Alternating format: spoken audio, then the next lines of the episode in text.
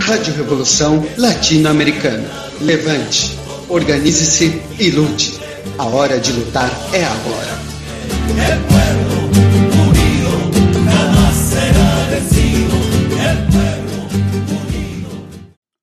Olá, seguidores do canal Rádio Revolução Latino-Americana. Sobre as grandes manifestações que têm acontecido em Cuba, temos vários comentários importantes a fazer. Principalmente fica aquele debate se essas manifestações são provocadas pelo imperialismo ou se são manifestações de massas contra a burocracia que governa eh, que governa Cuba.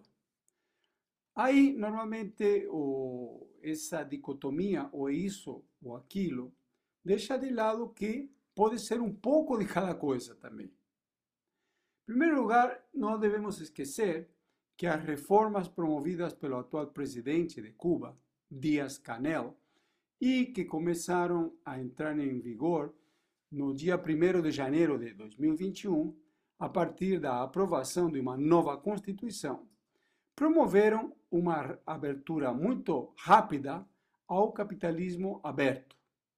O dólar disparou de, 24, de 1 por 1 para 24 pesos por dólar e hoje já atinge aproximadamente 70 pesos por dólares. A ideia era liberalizar praticamente tudo, seguindo o modelo do Vietnã e da China. E, e nessa linha estava, eh, estava acontecendo a abertura de Cuba. Acabou a caderneta, para que fornecia elementos de primeira necessidade fortemente subsidiados e os serviços públicos estavam sendo liberalizados. Os problemas colaterais dessa política, que aconteceu por causa do aprofundamento da crise capitalista mundial, que tinha muito impacto sobre Cuba, foram, por exemplo, o aumento da fuga de capitais, a pobreza, que também aumentou muito, a inflação e o custo, carestia da vida, e o aumento da especulação em todos os níveis.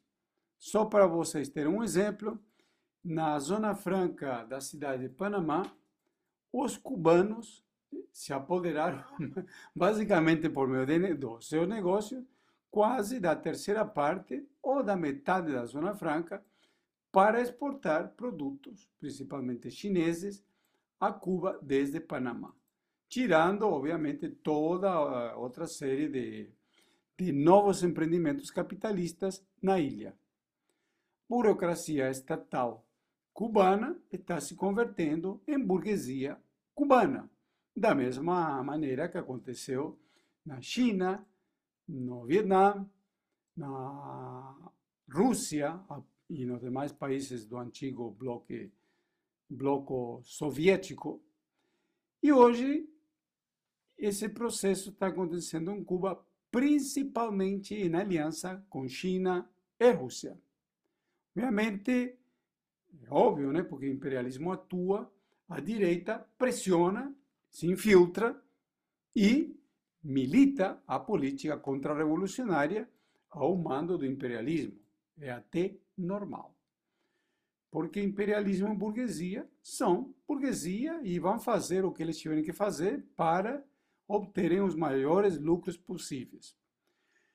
A esses problemas se somam os cortes de luz, falta de medicamentos, longas filas, lojas dolarizadas, que foram atacadas inclusive pelos manifestantes, e o aumento das diferenças sociais em Cuba, que tem como principais motivos não somente o bloqueio, sino as tais das reformas promovidas pelo governo de Díaz-Canel.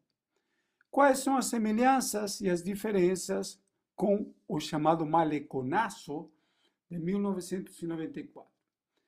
Aqui vamos dar uma breve pincelada e em um programa especial no canal do YouTube do Gazeta Revolucionária iremos, iremos aprofundar o assunto.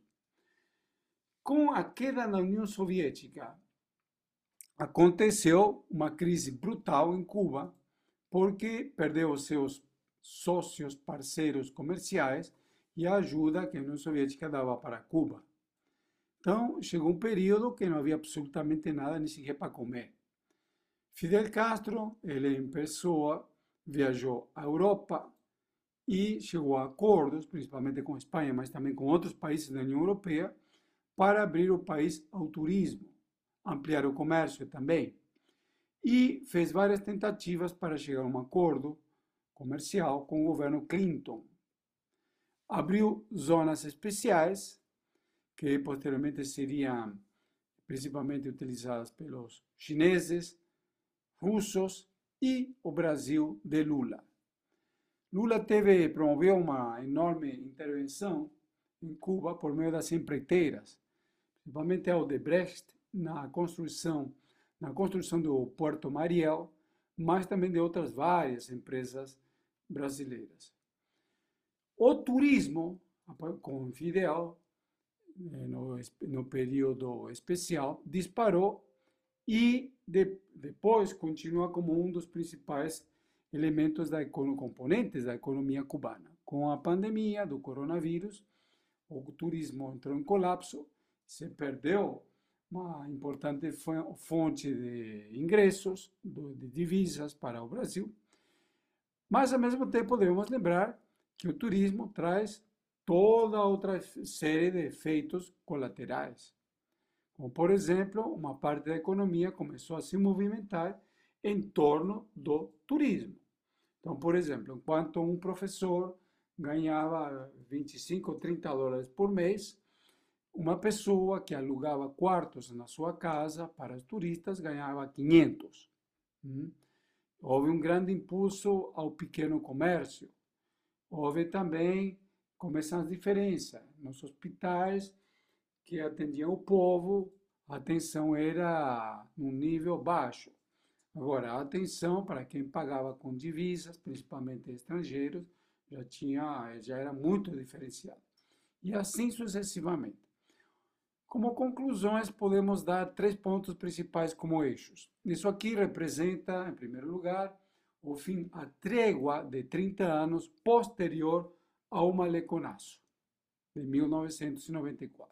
Segundo lugar, a crise que aconteceu em Cuba representa também um produto em um país eh, pobre, em um país que é um dos elos mais fracos do sistema mundial, da pressão da crise capitalista mundial. E é normal que estoure nos seus elos mais baixos.